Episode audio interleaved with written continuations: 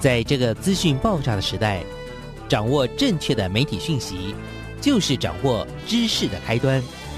不论是电视、报纸、杂志、广播，还是像网络一样的新兴媒体，都欢迎来做客。媒体来做客。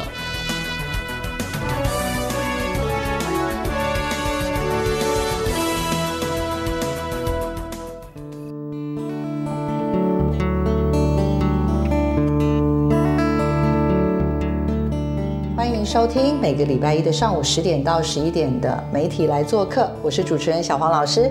各位空中的听众朋友，大家早安！很开心我们又在空中跟所有听众朋友相会哦。我们在礼拜一的上午，希望带给所有收音机前面的听众朋友跟 Podcast 的朋友呢，关于呢这个我们的媒体的新鲜事了。那这个礼拜呢，为大家邀请到的是什么样的人物哦？那我自己是觉得这两位年轻人其实做了的事情是蛮酷的。这两位在负责的业务很特殊，他们在负责的是。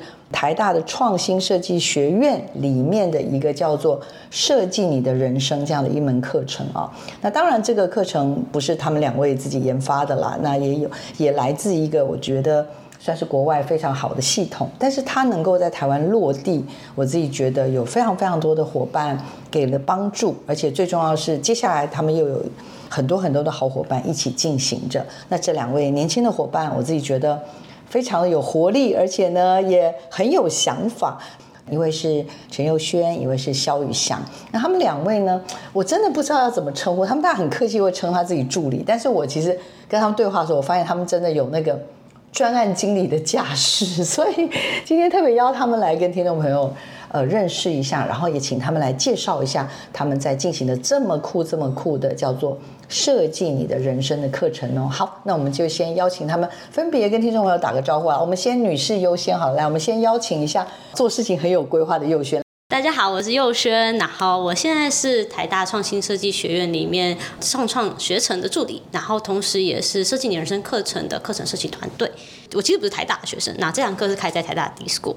你不是台大的学生，对，可是你为什么可以来上？哎，因为有三校联盟这个体制，台科、台大、师大、师大，所以就是台大、台科大跟师大、师大的学生都可以来来上这些，上等于是来上台大的课程，没错没错没错。然后这个台大创新设计学院里面就有这样的课程，对对，它是北上台大下面，所以你是台科大什么系？我是台科大气管系的学生，对，所以也是商学院，对，商学院的同学好，然后就来跨校来给人家上课。认真学习，然后好，对对对对，很棒很棒。然后呢，我们是第五期的学生，我们通常会用届来说，我是一零八之二这一学期加入设计人生课程。嗯，那其实我比较特别，我是在上课之前就看过这本书的，然后呃自己也买了 workbook，在 Stanford 甚至还没有翻译成中文版的时候，我就买了英文版的 workbook。哇，然后自己操作之后发现啊没有效果。没有效果，没有效果。我以为说自己操作觉得太有用，没有效果，就是哎，怎么它看起来很棒，但我做起来很无感。所以后来看到台大有开这样的一门课，我就想说好，我要来去看看到底是不是台大教起来的有特别不一样，然后就加入这个课程。是是是，所以你等于是在怎么讲，还没有还没加入设计人生课程之前，没有加入课程之前，自己就已经看过英文版。也买过他的 workbook，有点像是怎么讲，引叫指导引导书他有一些操作手册。哦，操作手册哇，设计你的人生也是有操作手册。没有没有，现在成品应该买得到 中文版的了，大家很幸福。对。呀，所以当时佑轩已经被有点像是心里有一点被启动，对，但是又发现说实作上有点困难，实作上对没有办法很对位，没错没错，所以就。决定说好了，我还是想办法要跨校去学习。对，好啊，好啊。那那我们就要来拷问一下我们的玉祥了。玉祥，你是台大，然后据说也是商学院的同学，对不对？在台大是社会科学院啦，这是台大社会科学院经济学系的学生，这样子。是是是。那大家其实是在江湖上嘛，好，在江湖上好，也在称称之我小胖啊，然后大家可能也觉得这样比较亲切。我自己是经济学系的学生，那我大概是在大四，然后大概是在这堂课第六期的时候加入。其实真的是搞不清楚状况就来的耶，因为其实我只是大一的时候就有看到这门课程，然后可是是辗转辗转一直都没时间，或是很没有就是认真准备要来上上课，心理期待。那是后来遇到当时的。在另外一堂课遇到当时的课程团队的负责人，然后他就问我说：“哎，你要不要来上这堂课啊？然后上完这堂课要不要来当这边的引导员？”我说：“哎，好像还不错哎，因为我有在做类似的事情，但是我好像一直找不到一个可以依循的框架。我想说，好，那就呃。”误打误撞，那我们就来上这堂课吧。那我就加入了这个课程，然后加入这个团队，这样子。所以宇翔到你这边倒是提到一个东西，我好好奇。你说，其实你大一、大二就已经听说这门课，可是又觉得自己好像呃，怎么讲，还没准备好。这这这样听起来，我我心里面可能有好多黑人问号。请问，请问。要参加这个课程并不简单，是吧？是要很多人来挤，然后这门课还是你要先写，像我们平常也是，就会要先写个申请书还是什么这些，所以是因为很麻烦吗？所以你就会觉得哦，好吧，等我有空一点再做。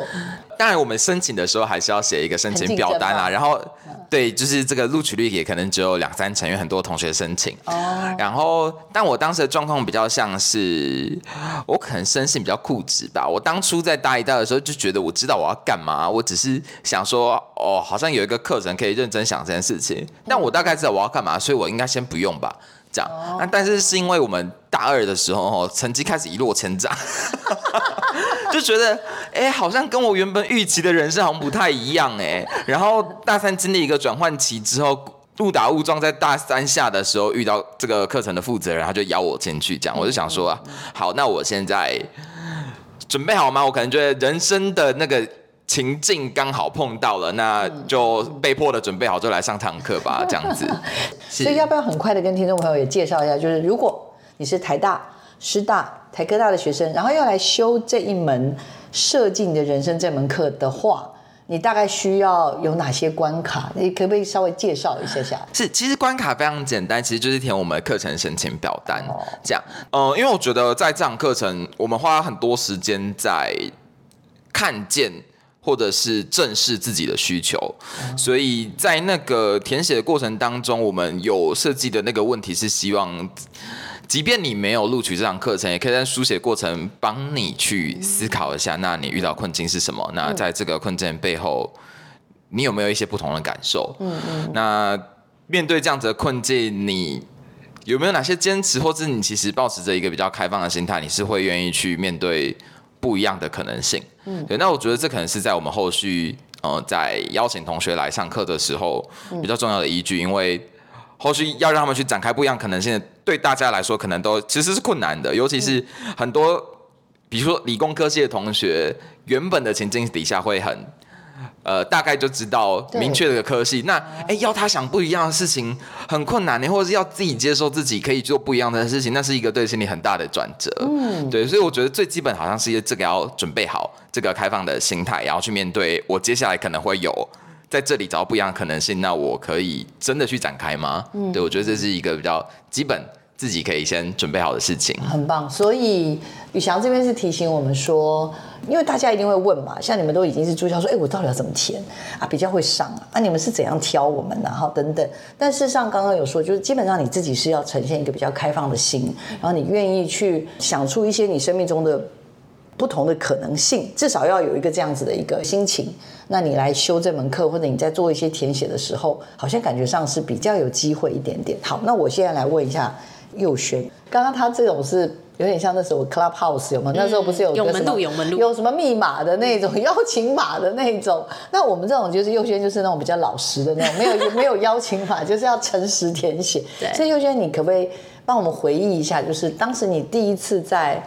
写这个表单的时候，因为你刚刚说你其实事前在家什么自己有练习过，你有没有觉得他们在里面的题目有没有哪哪一两题你印象很深刻，就是让你觉得在写的时候觉得，哦，这样问这个会问的有点难，就是让你有点卡关的，或者是让你写的觉得哇写的超开心的。我只是好奇，我只是好奇。那时候的题目表单其实有一题，应该到现在还有继续留用，它是经典题，就是我们都会问大家说，哎，你最近有没有什么卡住的？生活中啊，不管是学业、感情、交友，或是等等的不同面向，有没有什么卡住的？问卡住就算了，大家可能卡住那边就死了一批人。我最近到底卡住了什么？我想了很久，不一定想得到。或者卡太多，或者卡太多，不知道写什么。对，要选一个，只能选一个吗？这样子。那下一题的话，他会继续接着问说：哎，那你在卡住的过程当中，你有尝试去面对它吗？那你面对的过程，你呃是用什么方式去面对的？嗯嗯，对。那通常这个题组是第一个大家会卡住写，大魔王对对对对对对对。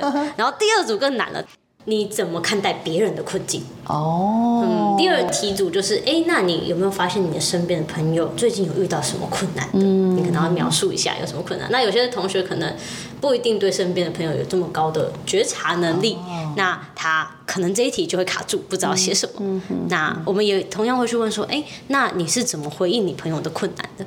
嗯，对对对对对，然后是真的很刁钻，这真的是大魔王题。到底是谁出的那么 刁钻题啊？当初的课程设计里面会 想要设计这些题目，原因是当然你自己有卡住，对设计人生这套工具在你身上，它可能才有失利的地方。这是第一题题组为什么会出现的原因。第二题的题组出现原因是我们的课程其实非常强调跟学生之间的互动，学生跟学生之间的交流，你身边的伙伴就是你最好的老师。那我们想要好奇，在你还没进到这堂课之前，你是不是就有这样子互相帮助、互相去呃跟彼此聊聊，跟你的朋友聊聊困境的经验？然后他在问，还有这样子，说你有没有跟朋友？就是刚刚那一题，就是你是怎么面对你朋友的困境这题，他就是好奇，哎，你跟你朋友之间是怎么处理这些生命当中的难题的呢？所以大概就是经过了这样过程，那我想要拜托佑轩帮我们分享，就是其实让进去了嘛，那进去当然就很开心的学了一个学期，一个学期是十，以前十八周，现最近改成十六周，对，所以就是经历了这个十八周，那我们就来回溯一下，你刚刚说其实你已经买了书，然后你自己还有那个什么操作手册，但是没用，嗯嗯，可是进去之后。第几周你就发现其实有用呢？其实很不一样呢。我开始很好奇了。嗯，其实也不能讲第几周，它比较像是在过程当中，我们慢慢的会去展开对自己的认识。哦，原来我在哪个部分喜欢自己。多做点什么，或我喜欢做哪些尝试，透过课程上面的练习作业，它其实跟 Workbook 有部分是重叠的。嗯，但不一样的是，就像刚刚说，他身边是有伙伴的，你同桌的同学都会写这份作业，所以不会只有你自己写这份作业，你不会呃自己写了之后有卡住的问题，没有办法问别人。嗯，对，那这是第一点，我们有人可以一起讨论。嗯嗯。那第二点呢是，呃，它有一个社群可以互相砥砺，然后让大家可以在写作业的过程当中，你可以去看看别人不同的可能性是什么。哦。比如说，我很说你们有一个类似像社团这样。对对对，因为一组有六个人，然后你六个人就要互相分享作业嘛，你就不会只有自己写，然后自己看啊，我就知道我很喜欢看。呃，漫画，那我怎么写都是跟看漫画有关的。呃，殊不知我旁边有一个喜欢看书法的，我这辈子都没有想过我可以喜欢看书法，对不对？这就是没有遇到别人没有办法发生的事情。哦，对，就是在课堂上，我觉得最大的改变的起点在这个地方。所以在那个过程中，你也感受到说，哇。真的就是每个人在想的事情不一样。然后小胖，你因为你是那个保，我们也不要讲说你是有折扣码了哈。就是我的意思说，你是有那个，应该人家还是看见了你的特质，然后觉得小胖是一个不可多的人才，这叫重点栽培。人家想要找你重点栽培，可是你其实已经参加过很多活动啦，对不对？你也玩过很多什么，刚刚讲什么城市浪人什么这些，对不对？也都扮演好蛮重要的角色。所以我很好奇是说，那参与了这个。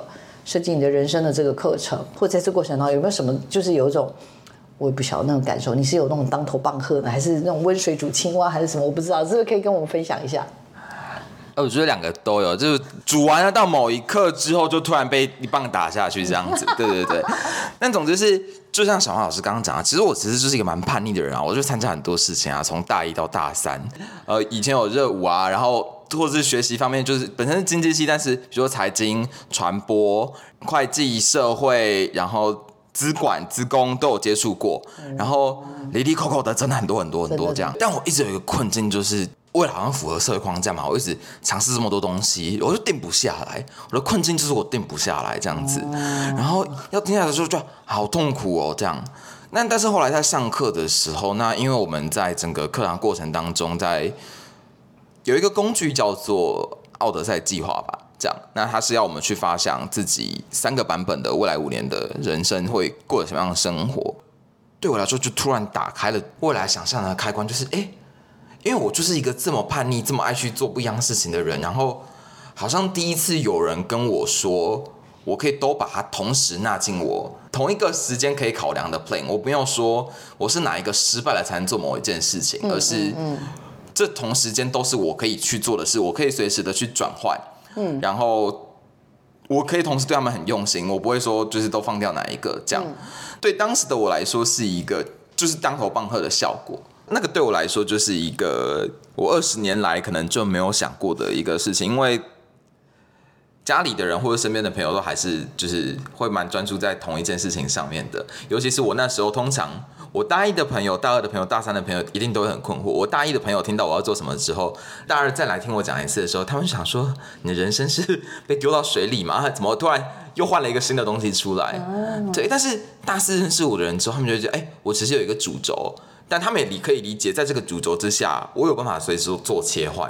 那我觉得这个是当初在那一个节点带给我最深刻的感受，是有人告诉我，我真的可以这么做，我不用因为我很想要尝试很多东西而感到气馁。这样子，我要好奇，你在那个过程当中发现了，其实你是有一个有一个主轴的，是那那个主轴是什么？我觉得其实就是。关注别人的独特的点吧，这件事情。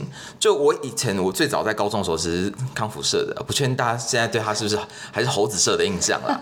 对，但我当初是康复社，那我因为大家可能都觉得康复社也确实是玩一些什么啊，然后就没有特别在干嘛。对，因为没有特别在干嘛，所以我们很关注每一个学弟妹的呃生活过得怎么样，然后在每一个活动里面玩的开不开心。嗯，哎，我觉得从那个时候开始，我就觉得关注每个人独特的点，然后他。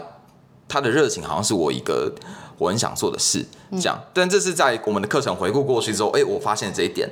然后，那我刚刚讲的，我接触的那堆有的有的没的吗？很多不同的 领域，多元的尝试的，多元的尝试跟呃不同的领域。那我会发现是，哎，我蛮想要在不同的领域里面都可以去带大家看看自己的独特性跟自己的热情这样子。然后，所以我会很喜欢吸收很多不一样的知识，然后去帮不一样的人，可以给他们一些。呃，不一样可能性的结合，因为我是不是把这些东西结合可能性结合在自己身上的？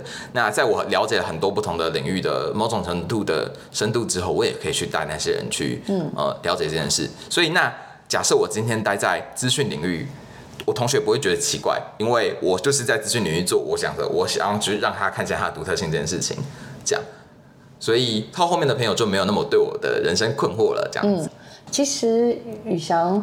呃，我我现在见到你，其实你你也不是以学生的身份了，因为你其实从第六期应该是第六期第七期吧，对不对？然后你也毕业一段时间了，是是是，你选择了留在呃 D School 这边，然后也选择了成为课程的兼任助理之外呢，自己目前也是这个所谓 D School Spin Off 出来的一个叫 Detour 的这样子的一个团队里面，算那个算是你的正职吧。哦，也算，算算 可以可以，也算。你一个这么跳跃的人，但是呢，跳跃这么久，但如果我是你很亲近的朋友或者家人，我应该会觉得真难得，因为我们的小胖，我们的宇翔呢，终于至少在 D School 或者 D Tour 这件事情上面，或者是在设计你的人生这件事情上面，已经做了超过三年以上的努力。是，这应该算是蛮蛮特别、蛮不一样的。到底是什么事情会让你真的乐此不疲？到底什么魅力让你心心念念在这儿？对我来说，在 Discord 里面最难得的一两个特质，那第一个是就是弹性这件事，在这里就好像没有人告诉你一定要怎么做，就你讲什么很多很奇特的想法，他们第一次听到，如果真的太奇，他们可能真的也会皱眉头啦。可是我觉得皱完眉头那个当下，他们不是说不要做这件事情，而是说好了，那不然我们来想一下要怎么做。对，我觉得这是很难得。对我来说，以前是我可能在以前的生活圈或是交友圈，大家就是真的是那种好，你不要做这，不要再发疯了。但是在这里，大家就是告诉你说，好，那你真的要做，做到什么程度，我们来试试看。反正现在还有这个空间跟时间来试，没有关系。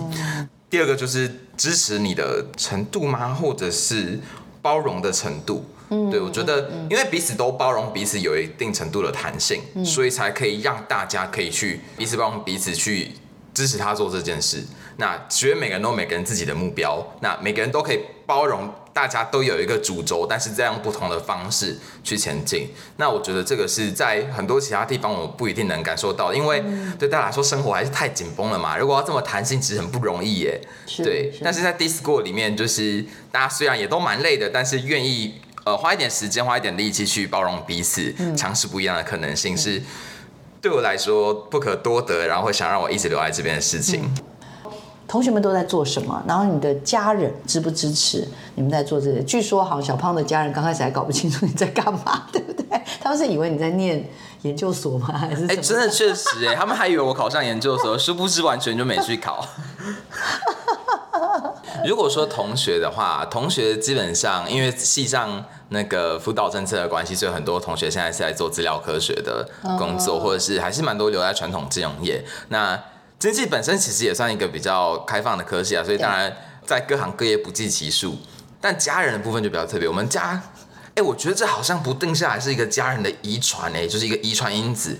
我们家真正给人家请在上班的，可能我这一辈，我前面两辈加起来可能不超过五位，哎，就所有兄弟姐妹、表兄弟姐妹、姑姑、阿姨、叔叔加起来真的不超过五位。其他要么是自己创业，要么也是身兼多职，这样。我就是我觉得这么斜杠是你们家的传统，对不对对对，然后所以我觉得某种程度是我们家一个 后天的一个遗传基因这样子。所以家人以为你这两年就是正在求取读书的更高阶的，对对对但当然你可以跟他说你不用担心，反正我现在呢就是在。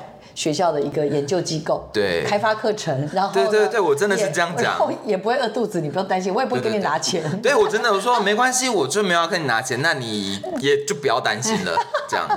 好的好的，那接下来我要请一下我们的佑轩，原来念台科大嘛。气管嘛，所以也就是一样，都是商啊。照理来说，你的同学都在做什么，对不对？你这两三年你又选择这条路，家人不会黑人问号冒很多吗？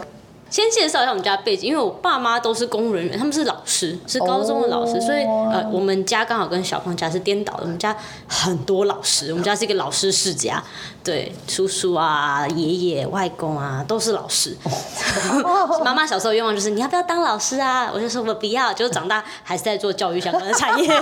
对对对，但一开始对于老师这种呃比较固定的工作、比较明确的工作的。从业的人来说，我们现在是做的事情，对我们来说是很未知的。哦对对，尤其我刚毕业的，我现在毕业第三年了。我毕业的第一年，我是兼职的在做设计人生的课程团队的助教，然后在另外一个新创也有在。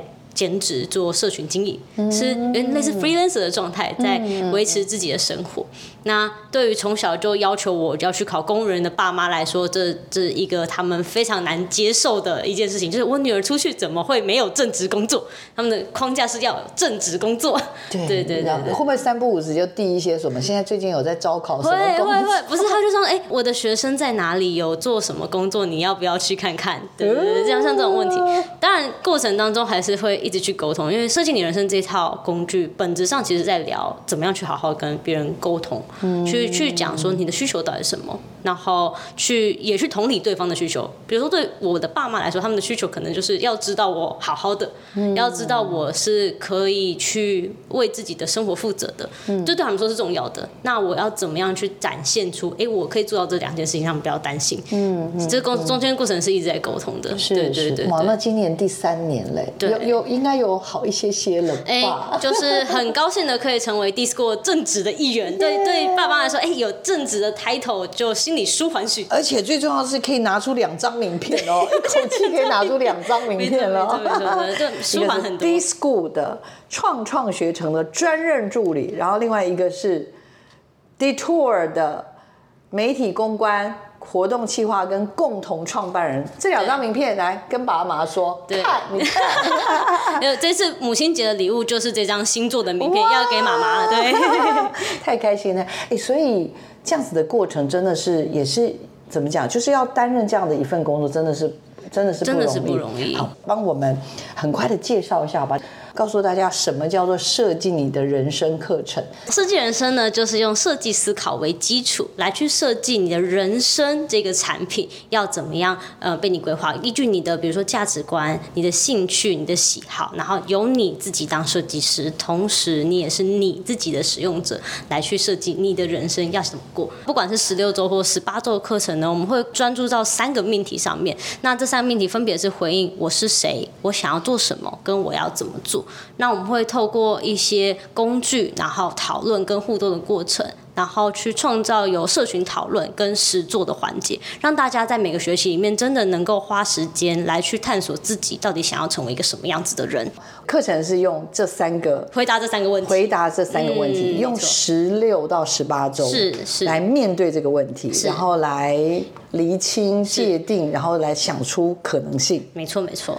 哇，各位有没有觉得，好像每个大学，好像每个国高中都应该有这个课程，应该有那种迷你型的，对不对？我就觉得，哎，这这真的很不错。好，投一票，创业一票投下去。感谢小黄老师。没有，我觉得很棒啊，有点科系探索嘛。对，我的意思是说，其实也可以用用这样子的种这状样子的态去，逻辑，对对对对对，来思考。其实它有点像通识课程的性质，我们很难去对归类说，哎，我们是什么人文社会科学啊，或者是什么心理相关没有？它其实就是一个通识，你关于你自己，你要了解你自己的过去、你的现在、你的未来对把它变成一个通识课吧。好，那接下来我们就要请小胖讲故事时间，因为听说呢，他这边有非常非常多动人的故事，在台湾，OK，进行大概不到三年的时间，设计你的人生这门课呢，就已经大概目前进行的是第十期，就已经有发生了好多人的故事。来，有请小胖。哎，前面佑轩有跟大家分享到我们课程的核心的三个问题是我是谁，我想做什么，我该怎么做嘛？那所以其实，在课程的我们每年算一个经典的环节吧，呃，就是在设计思考里面的原型。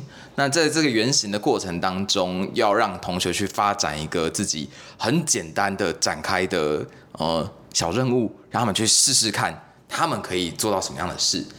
对我来说，印象最深刻的就是在二零二一年春季吧，那那次的课程，然后有一个女性同学，她在课程当中，她决定，因为她本身是中文加心理智商背景的，她很喜欢书写，她希望把这个书写力量传递给其他同学，这样，所以她在那次我们原型的课程当中，她就呃自己办理了自由书写的工作坊，这样，然后一次就办理了三场，哎，那三场。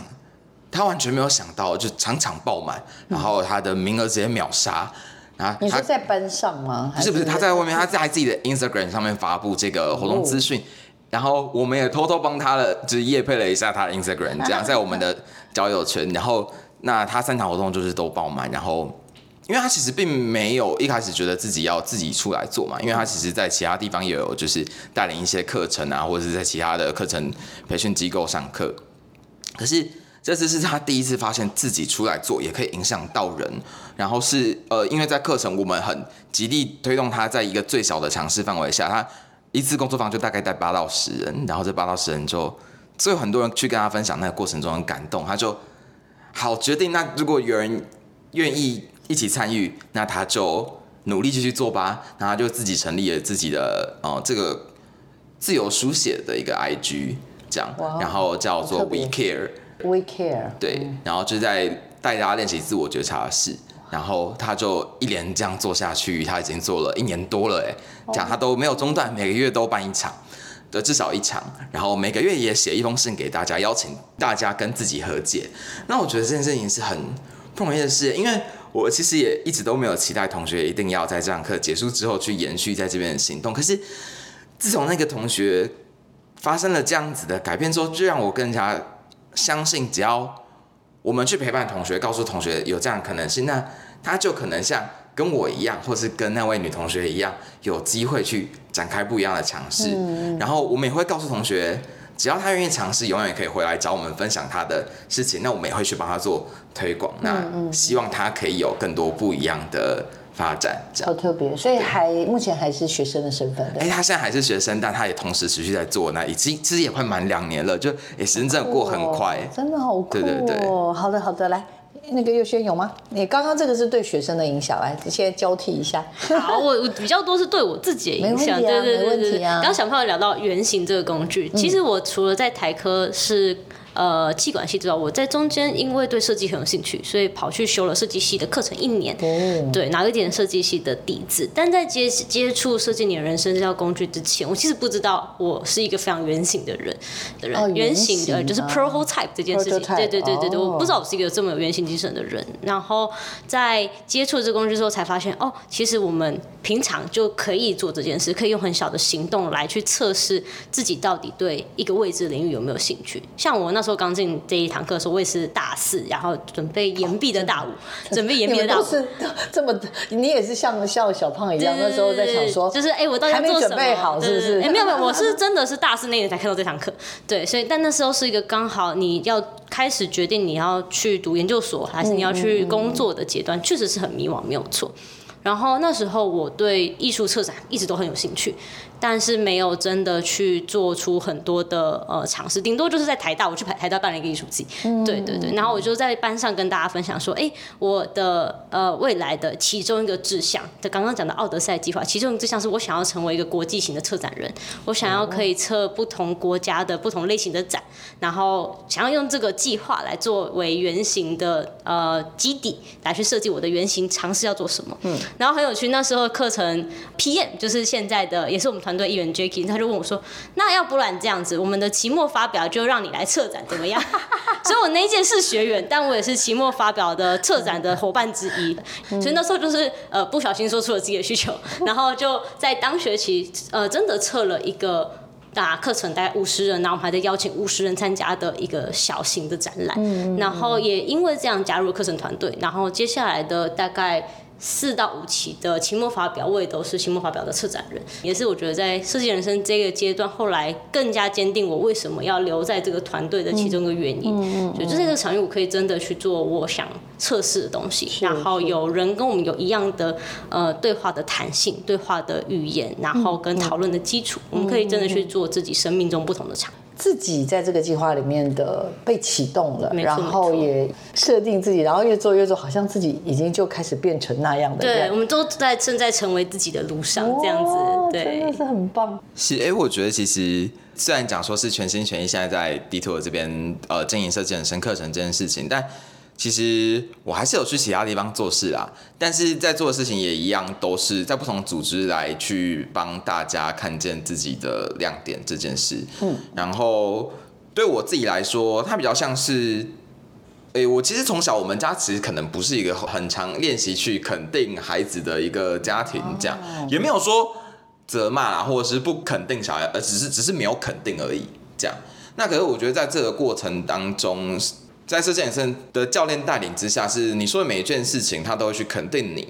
然后，那这个肯定不是说讲说你这件事情很好，是肯定你说出来的这件事，然后肯定你去愿意去讲出你自己是什么样子，你的感受是什么这件事情。那我觉得这个是不可多得的。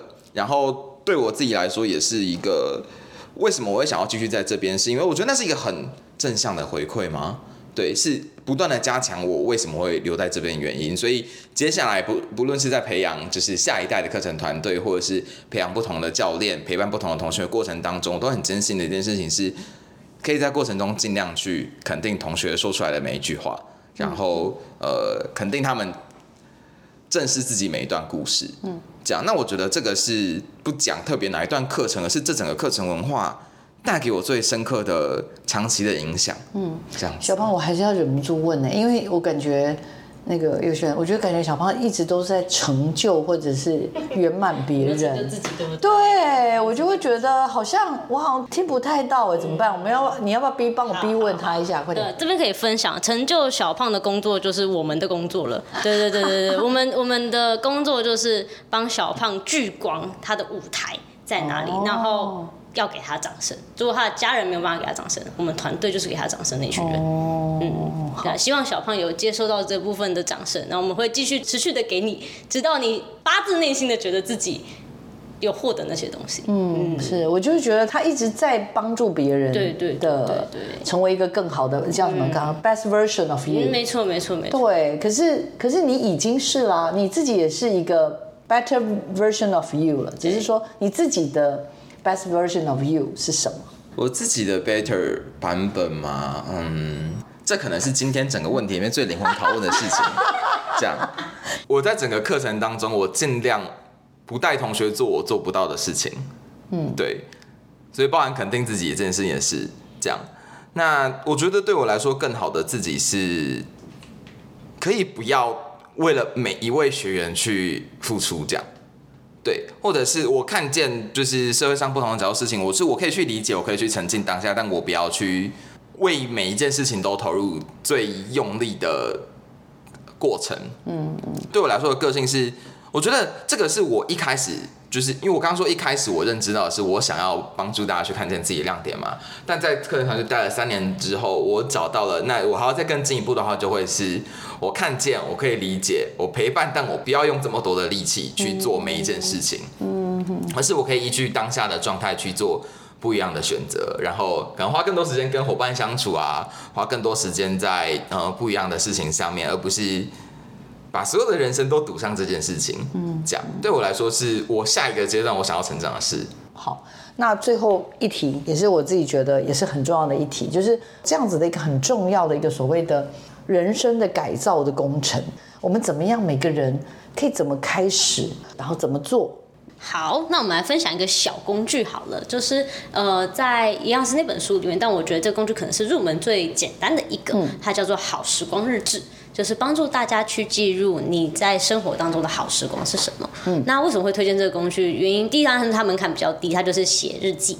那你在写日记的过程当中，你可以圈出这个日记的部分有哪些段落是对你的。自己来说是好的时光，你可以自己定义什么叫好的时光。嗯，跟家人陪伴也许是好的时光，跟自我成长可能也是好的时光。这部分你可以自己去定义。但我们先邀请大家从感受自己的日常生活开始。嗯，你开始去记录你的日常生活，开始去感受，哎，我的日常生活当中哪些是我喜欢的部分，然后我们把这些事情记得。帮助自己在未来做选择的时候有一些小的依据，我可能选择哪些会是我喜欢的生活。推荐大家可以从这个练习开始，嗯嗯，对，觉察，觉察，然后找到自己的喜欢不喜欢，价值观是什么？嗯，对。OK，好时光时刻，然后来从这边等于是先去帮自己做一个盘点，至少知道什么东西是让自己快乐，什么东西好像不是那么确定，对对，什么东西其实自己不是那么的 OK 的。好，谢谢谢谢优选，来再。小胖呢？你觉得呢？我觉得这件事情就回归到我们课程永远的第一步，就是大家练习说故事这件事情。嗯嗯，就我觉得这一切的开始都要你去说故事，说因为说故事在过程当中，你脑袋里面会有一个那个故事的模样的想象。那不管是说你现在故事也好，过去的故事也好，或者是你对未来想象的故事也好，在那过程当中，因为你的画面可能跟别人的画面只是同步了，别人可以开始知道你的想象是什么，那你就更有机会去展开，嗯嗯，不一样的事情。那我觉得这个就是是很重要的事。那如果说真的，你可能真的很不敢跟别人说，就是讲故事这件事情对门槛太大的话，另外一个方式其实就是自言自语，就是可以把，哎，像我们现在在录音这样把它录下来，然后给自己听，哎。虽然看起来好像有就是哎，怎么在跟自己对话？可是你会发现，其实你自己听自己的声音的时候，你完全有一个你在跟另外一个人讲话的感觉。然后在那个时刻，你就好好像可以更有机会去理解当下录音的自己的感受是什么。嗯，那我觉得在可以跟自己说出来话相处的这件事情之后，就更有机会去做不一样的事情，不管是自己认知到，或是别人认知到。嗯嗯，这样太棒了，太棒了。所以。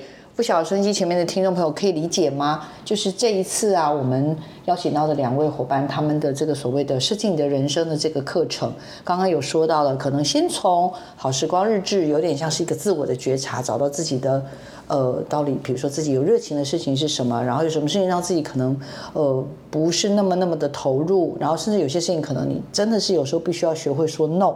OK，另外的小胖的建议就是学会说故事，可能说自己的故事，那可以是当下的，可以是过去的，但是也可以是你的美好的未来，你期待的它会是一个什么样态？如果如果真的觉得说或是还是很难，也可以练习自言自语。然后我刚刚也在想说，其实就跟这个好时光日志一样，就是也可以写下来，我期待我未来会长成什么样态，然后我赋予我所有的期盼，希望这个东西可以出现。